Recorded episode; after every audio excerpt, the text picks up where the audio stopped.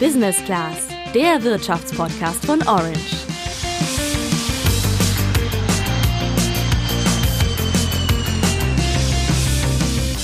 Vielleicht kennst du das. In deinem Kleiderschrank kommen hin und wieder mal Klamotten zum Vorschein, bei denen du dich fragst, wieso zum Teufel besitze ich das eigentlich noch, beziehungsweise wieso habe ich mir das überhaupt jemals gekauft? Ganz ehrlich, bei mir kommt das leider schon ab und zu vor. Aber vielleicht kann man ja andere Personen mit genau diesen Klamotten noch glücklich machen. Secondhand wird nämlich gerade immer beliebter, auch wenn sich immer noch nicht alle an bereits getragene Kleidung herantrauen, wie unsere Expertin heute im Podcast erklärt. Also da gibt es, glaube ich, äh, so einen kleinen Hygienefaktor im Kopf von jedem von uns, wo man sich fragt, ähm, wie gut ist diese Kleidung gepflegt? Ist es denn äh, genauso gut, wie wenn ich es neu kaufe? Und ich glaube, diesen Schalter umzulegen, ist, ist sehr, sehr schwer und man muss ähm, schauen, dass man gute Erfahrungen damit macht. Ja, auch Zalando ist nun in das Secondhand-Geschäft eingestiegen und will dir deine Klamotten abkaufen. Was dahinter steckt und wie du den nicht benutzten Teil deines Kleiderschranks schnell und unkompliziert zu Geld und andere damit glücklich machen kannst, das erkläre ich dir in dieser Folge. Ich bin Julian, heute leider ohne Sandra. Mit Zalando entdeckt einer der größten Online-Händler nun ebenfalls das Second-Hand-Geschäft. Das passt ganz gut in die Zeit, denn Second-Hand-Mode wird immer beliebter.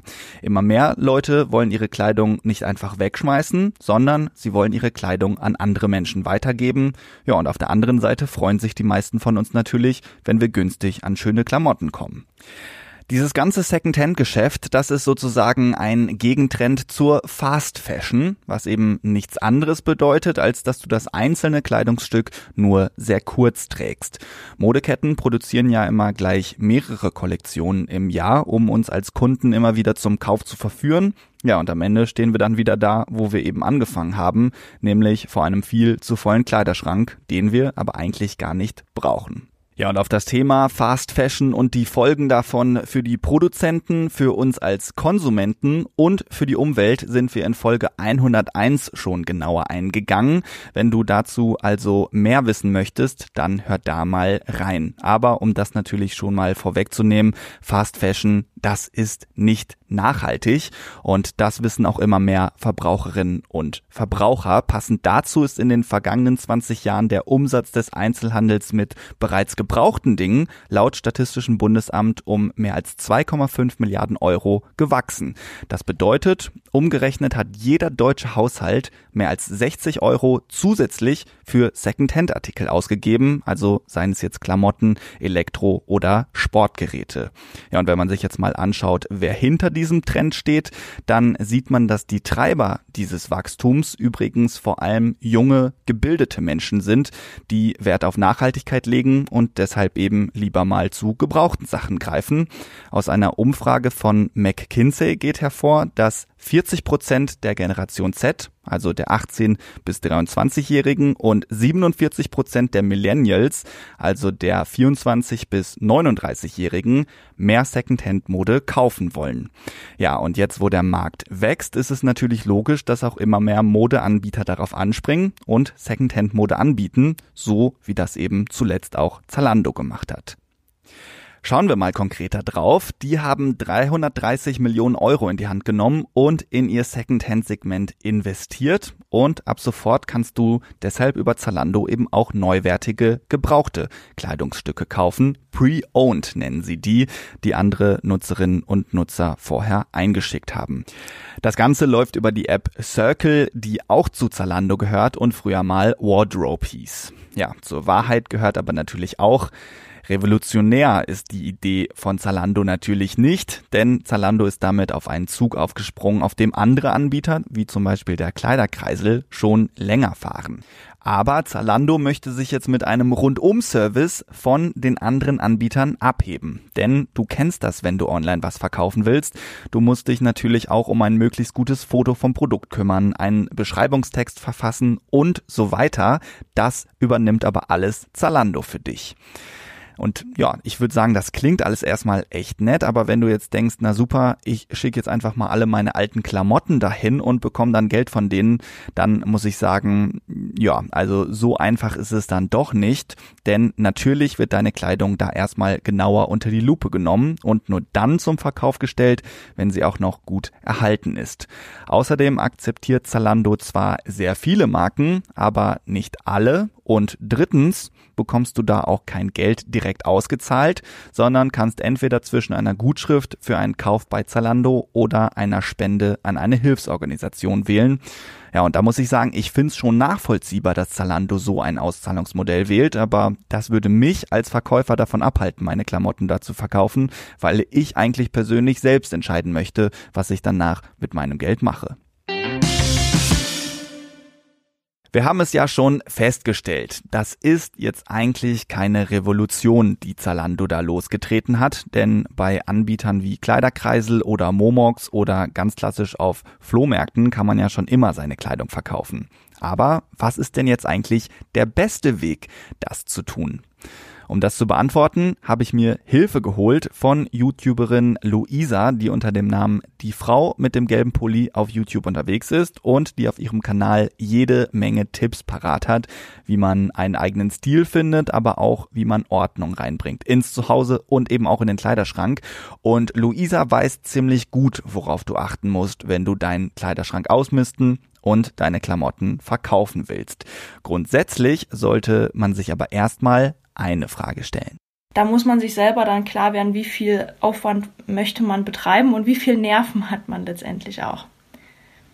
Aber Preis, also das würde ich noch ergänzen, preislich bekommt man tatsächlich auf dem Flohmarkt und auch auf Kleiderkreisel, äh, auch auf, in den Facebook-Gruppen mehr raus, als wenn man es halt an die großen Sammelportale gibt oder an die Kleiderspende, wo letztendlich ja gar nichts hängen bleibt. Also ist ja klar, wenn man gar keine Lust hat, sich dafür viel Mühe zu geben, die Kleidung aber eben auch nicht wegwerfen will, dann kann man die Klamotten natürlich einfach in die Altkleiderspende geben oder zum Beispiel an karitative Einrichtungen spenden, die die Kleidung dann meist in eigenen Läden für einen schmalen Preis weiterverkaufen und auch bei H&M kann man übrigens Altkleider abgeben und bekommt dann dafür einen Rabattgutschein. Wie sieht's aber jetzt mit dem Verkauf aus? Also Luisa hat da inzwischen ihre eigene Strategie entwickelt, wie man erfolgreich ist, aber eine bestimmte Verkaufsart, die sie auch gerade schon genannt hat, hat sich für sie bisher am meisten ausgezahlt. Eigentlich ist es ganz einfach. Ähm, man hat immer die beste Erfolgsquote, wenn man auf mehrere Sachen setzt. Und wenn man viel ausmistet, also wenn man gerade anfängt, sich mm, ja komplett zu verändern in seiner Garderobe oder man sagt, ich mache jetzt mal einen Rundumschlag und miste vielleicht auch andere Sachen aus und nicht nur Klamotten, dann ist für mich der Flohmarkt das absolute Nonplusultra. Man bezahlt eine Standgebühr, das ist wahr. Aber ich muss sagen, man kriegt ein Vielfaches dadurch auch wieder rein. Bleiben wir erstmal bei den Offline-Möglichkeiten. Ich habe ja überhaupt keine Flohmarkterfahrung, um ganz ehrlich zu sein. Also weder beim Kaufen noch beim Verkaufen. Und natürlich ist das jetzt auch unter Corona-Bedingungen gerade so eine Sache. Aber Luisa erzählt in einem ihrer YouTube-Videos, dass sie da an einem Tag bis zu 200 Euro Umsatz macht. Und ich finde ganz ehrlich, dafür kann man sich da echt schon mal hinstellen.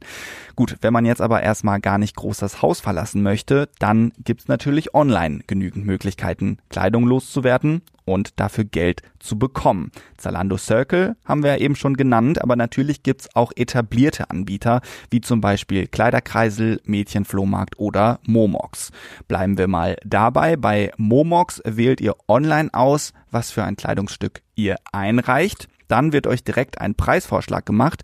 Ihr packt eure Kleidung in eine Box, schickt die ein, dann wird alles geprüft und wenn die Kleidung in einem entsprechenden Zustand ist, dann bekommt ihr den Betrag auf euer Konto überwiesen. Luisa hat da aber einen anderen Favoriten, um Kleidung online loszuwerden. Wenn man jetzt einzelne Sachen ausmistet, finde ich tatsächlich immer noch ähm, Kleiderkreisel, die das ja die beste Plattform dafür, einfach ähm, weil man hat ein bisschen Aufwand, aber ich finde, das, was man loskriegt, ist auch, man kriegt nicht alles los, das ist aber auf jeder Plattform so, aber die meisten Sachen kriegt man da sehr, sehr gut und auch sehr, sehr schnell los, wenn man eben auf ein paar Sachen achtet. Also Kleiderkreisel ist ja inzwischen auch sowas wie der Klassiker unter den Online-Flohmärkten für Kleidung und das Prinzip ist ja auch super einfach. Ich mache einfach ein Foto des Kleidungsstücks, gebe dann in der App die Kategorie, Größe und den Preis an, ja, und dann kann ich darauf hoffen, dass mir das jemand abkaufen möchte. Kleiderkreisel ist kostenlos, man bezahlt aber, wenn man zum Beispiel Zusatzleistungen wie zusätzlichen Käuferschutz in Anspruch nehmen will. Ähnlich wie Kleiderkreisel funktioniert Mädchenflohmarkt. Die behalten sich eine Provision von 10% des Kaufpreises ein, wenn ein Verkauf geglückt ist. Ja, und wenn wir jetzt schon mal beim Thema Preise sind, man sollte natürlich nicht mit allzu hohen Erwartungen online verkaufen. Sicherlich machst du damit mehr Geld, als wenn du die Kleidung natürlich einfach in deinem Kleiderschrank lässt und ja, die den dann eben wieder weiter verstopft. Aber das Angebot ist auf solchen Plattformen natürlich sehr, sehr hoch und deshalb sind die Preise auch echt niedrig. Was aber natürlich andersrum wieder gut ist, wenn wir in der Position als Käufer unterwegs sind. Bei der Preisfindung für die eigenen Kleidungsstücke sollte man sich laut Luisa an ein paar Maßstäben orientieren, zum Beispiel an diesen hier. Was ich wichtig finde, ist, dass man sich in den Käufer reinversetzt und sagt, wie viel würde ich denn für ein getragenes T-Shirt ausgeben. Und dann merkt man sehr, sehr schnell, okay, ich selber wäre auch nicht bereit, 80 Prozent des Preises äh, zu bezahlen, außer, weiß ich, das Ding war ausverkauft, jetzt finde ich es auf Kleiderkreisel, ich will das unbedingt haben, dann hat man eine höhere Preisbereitschaft an der Stelle. Aber ansonsten denke ich, ähm, liegt man gut, wenn man ähm, ja nicht zu viel erwartet, sondern bei maximal 50 Prozent ansetzt. Also maximal die Hälfte des Neupreises. Du solltest dich aber schon darauf einstellen, dass Interessenten mit dir verhandeln wollen. Der klassische Tipp ist da, wie immer, wenn man was verkaufen will, setz dir eine Schmerzgrenze und geh dann ein paar Euro darüber. Nur solltest du natürlich einberechnen, dass du mit dem Verpacken und dem Versand auch noch Arbeit hast und da natürlich trotzdem noch was bei rumkommen soll. Das alles gilt jetzt natürlich nicht nur für Kleiderkreisel, sondern auch wenn du zum Beispiel in Facebook-Gruppen verkaufen willst. Such am besten einfach mal gezielt nach Kleiderbörsengruppen auf Facebook aus deiner Stadt oder deiner Region. Da wirst du mit Sicherheit fündig und in solchen Gruppen ist die Chance eigentlich auch immer recht gut, Kleidung zu verkaufen. Für solche Plattformen, wo du deine Kleidung dann also selbst inserierst, gelten aber so ein paar Regeln, auf die du achten solltest, wenn du auch wirklich viel Kleidung verkaufen willst. Luisa erklärt sie dir. Auf den Fotos muss das Kleidungsstück darf nicht geknittert sein. Es muss schon ein bisschen gebügelt sein oder zumindestens ähm, so ein bisschen flach hingelegt. Am besten funktioniert tatsächlich immer auf dem Kleiderbügel hängen, vor einer Wand oder einen Schrank, also irgendwas, was kein Muster im Hintergrund hat. Es muss gut beleuchtet sein, damit man die Farben gut erkennt, weil wenn das Ganze so ein bisschen im Dämmerlicht mal schnell auf dem Fußboden ähm, fotografiert ist, wirkt das natürlich nicht, als hätte derjenige seine Kleidung gut gepflegt. Also man muss letztendlich agieren, als wäre man ein kleiner Online-Shop, finde ich manchmal, weil das am besten funktioniert. Also, wir fassen mal zusammen. Es gibt wirklich verschiedenste Möglichkeiten, wie du mit den Kleidungsstücken, die du eigentlich aussortiert hast, noch Geld machen kannst. Denk dabei dran, was Luisa gesagt hat. Am besten verkaufst du an mehreren Stellen gleichzeitig, dann erhöht sich auch die Chance, dass du wirklich etwas verkauft bekommst. Außerdem gib dir ein bisschen Mühe bei den Fotos und ganz wichtig, mach auch Fotos, auf denen du die Kleidung trägst, damit man eben erkennt, wie die einzelnen Stücke fallen. Auch für die Beschreibung der Kleidung auf den Plattformen gibt's ein paar Tipps. Luisa sagte im Interview, dass viele inzwischen auch Wert auf den Stoffmix legen. Also gib diese Info am besten gleich auch mit an. Und bei Kleidern zum Beispiel auch sowas wie die Länge von den Schultern bis zum unteren Rand. Ja, dann noch mein persönlicher Tipp. Hab ein bisschen Geduld. Nicht immer gehen Klamotten sofort weg, es sei denn, du hast jetzt wirklich mega besondere Stücke aus einer speziellen Kollektion oder Designerteile. Also das kann schon mal ein bisschen dauern. Ja, und dann bin ich echt gespannt, was du für Erfahrungen da machst. Das war's von uns für diese Woche und wenn du magst, dann gib uns gern Feedback zu der Folge und vielleicht hast du ja auch noch ein paar Tipps parat, die wir teilen können. Am besten schreibst du uns an per Direktnachricht auf Instagram unter orange-by-handelsblatt und wenn du dann schon mal online bist, dann gib uns gern auch noch eine Bewertung bei Apple Podcasts, wenn dir diese Folge gefallen hat. Dann hören wir uns auch in der nächsten Woche wieder. Bis dahin eine tolle Zeit. Macht's gut.